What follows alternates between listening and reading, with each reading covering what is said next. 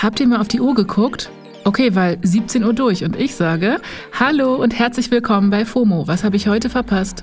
Es ist Donnerstag, der 10. November 2022. Mein Name ist Esmin Polat und ich habe mir gestern mal eben meinen WLAN-Router vergolden lassen. Heute geht es um WM-Kader und Dorfshopping, eine US-Midterm-Ausgabe von Good News, die keine mehr sein sollten und warum sich Jennifer Aniston nicht mehr verstecken will. Hopp, hopp, hier kommt der ultimativ schnelle Timeline Recap. Erstens, Anpfiff. Hansi Flick hat den Kader für die WM in Katar bekannt gegeben. Jetzt zucken vielleicht die Borussia Dortmund-Fans zusammen, aber Leute, Marco Reus verpasst mal wieder ein großes Turnier und auch Mats Hummels ist nicht dabei. Dafür aber zwei andere Dortmunder, nämlich der 17-jährige Yusufa Mokoko, der hat es zum ersten Mal in die Nationalmannschaft geschafft und auch Karim Adeyemi ist dabei. Ein großes Fragezeichen stand noch hinter Niklas Füllkrug von Werder Bremen. Der ist aktuell der erfolgreichste erfolgreichste deutsche Torschütze in der Bundesliga und darf auch zum ersten Mal mitkommen. Außerdem auch Mario Götze, das war bis zuletzt nicht sicher, aber ist auch am Start. Und Hansi Flick hat betont, dass er und die Mannschaft vor Ort laut sein möchten, was die Menschenrechtssituation in Katar angeht. Ja. Ich wünsche euch alles, alles Gute. Euer Yogi. Zweitens. Schauspieler Rupert Grint, ihr wisst schon, Ron Weasley aus Harry Potter will ein eigenes Dorf bauen. Schon 2009 hat er ein großes Grundstück gekauft, so ein bisschen außerhalb von London. Da will er jetzt CO2-neutral bauen, nämlich sechs Luxuswohnungen, fünf Einfamilienhäuser, vier Reihenhäuser, einen See, einen Teich, ein Freibad, Fitnessstudio, Tennisplätze und Ziergärten. Also ein kleines Dorf. Blöd nur, die AnwohnerInnen sollen von diesen Plänen nicht so begeistert sein, unter anderem, weil dafür 50 Bäume gefällt werden müssten. Müssen wir mal schauen, wie die Mieten da sind. Eventuell eine Ausweichmöglichkeit für BerlinerInnen. Drittens. Gestern hat der russische Verteidigungsminister verkündet, dass sich die Truppen aus der ukrainischen Stadt Cherson zurückziehen werden. Sowohl militärisch als auch politisch wird das als krasser Rückschlag für Russland gewertet. Die ukrainische Regierung bleibt aber weiterhin vorsichtig und traut den russischen Meldungen noch nicht. Viertens. Stichwort Ukraine. Der US-Schauspieler Sean Penn ist nach Kiew gereist und hat dem Präsidenten Volodymyr Zelensky einen seiner Oscars mitgebracht. Ein Video davon geht gerade viel rum. Darin sieht man die Übergabe und Penn sagt, dass Zelensky den Oscar einfach zurückgeben soll, wenn Ukraine den Krieg gewonnen hat. Sean Penn dreht übrigens gerade auch eine Dokumentation über Zelensky.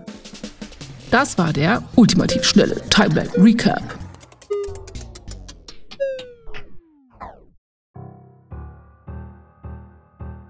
So, kommen wir zum nächsten Thema. Und nein, ich kann euch immer noch keine finalen Ergebnisse zu den Midterms in den USA liefern.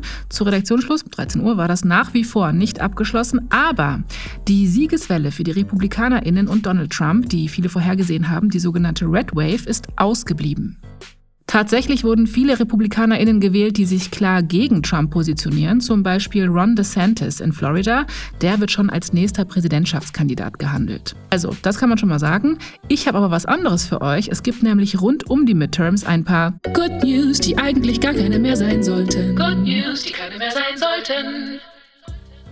Und zwar Nummer 1, das erste Gen Z-Mitglied zieht in den US-Kongress ein. Maxwell Alejandro Frost. Der ist 25 und außerdem Harry Styles-Fan. Nummer 2.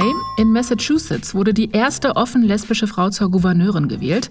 Das ist die Demokratin Maura Healey. Nummer 3.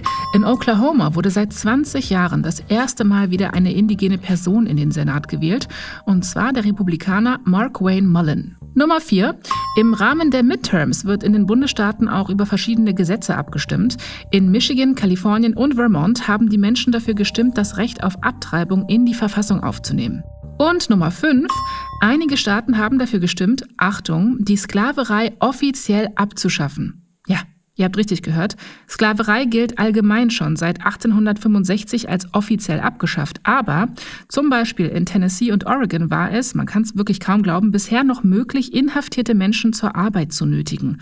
Und das geht jetzt eben nicht mehr. Jo, ganz klarer Fall von Good News, die wirklich absolut auf keinen Fall jemals mehr welche sein sollten. Ab zum letzten Thema für heute. Aktuell fliegen extrem viele Bilder von der Schauspielerin Jennifer Aniston durch die Timelines, vor allem auf TikTok. Jennifer ist nämlich auf dem Cover vom Allure Magazine. Und nicht nur die Fotos sind bemerkenswert, sondern auch das, was sie im Interview sagt. Verlinken wir euch natürlich alles in den Show Notes. Kurz zu den Fotos. Jennifer Aniston hat auf dem Coverfoto einen sogenannten Nipple-Kini an. Das ist quasi ein Bikini, der nur die Nippel, also Brustwarzen bedeckt. Und Ira hat die berühmten Doppel-Cs von Chanel vorne drauf. Das Ding ist übrigens ein Archivstück von 1996 und Kim K hatte den auch schon mal an. Aber besides the point. Auf den anderen Bildern trägt sie unter anderem so Baggy Pants und einen riesigen glitzernden Gürtel mit dem Dior-Schriftzug. Also gibt mir alles so ein bisschen J-Lo 2001 Vibes, aber lieb gemeint also schon cool. Jan Aniston ist mittlerweile 53 Jahre alt und im Interview sagt sie jetzt erstmals, dass sie jahrelang versucht hat, schwanger zu werden. Darüber wurde ja wirklich jahrelang immer wieder gesprochen. Ist sie schwanger oder nicht? Will sie überhaupt schwanger sein? Sie hat nur ihre Karriere im Kopf und so weiter. Jen sagt jetzt im Interview, das war ein anstrengender Weg für mich. Ich habe IVF, also künstliche Befruchtung, durchgemacht, chinesische Tees getrunken, alles Mögliche. Ich hätte alles dafür gegeben, wenn damals jemand zu mir gesagt hätte, frier deine Eizellen ein. Das denkt man einfach nicht. Aber hier bin ich heute. Der Zug ist abgefahren. Ja, und das Zitat wurde auch sehr viel auf den Socials geteilt. Ganz lange wollte Jen ihre IVF-Geschichte wohl vor der Öffentlichkeit schützen, aber jetzt sagt sie, At this point, I have nothing to hide. Ja, more power to you, Jen. Kinder frei zu leben ist eine Entscheidung, die wirklich immer respektiert werden sollte, auch wenn es jetzt in Jens Fall sogar eher ungewollt war, was auch echt schmerzhaft für Betroffene ist. Vor allem deswegen und auch so, ne, sollten wir wirklich aufhören, andere Menschen zu ihren persönlichen Reproduktionsplänen oder Statusen zu befragen. Na, lasst uns alle unser Business meinten und Grenzen respektieren, okay? Okay. Und damit schließe ich. Das war's für heute mit FOMO. Wir hören uns morgen wieder hier auf Spotify. Habt ihr Fragen, Anmerkungen, Liebesbriefe für uns? Dann ganz schnell eine Mail an fomo@spotify.com. Danke. FOMO ist eine Produktion von Spotify Studios in Zusammenarbeit mit ACB Stories. Ich wünsche euch alles, alles Gute. Eure Jasmin.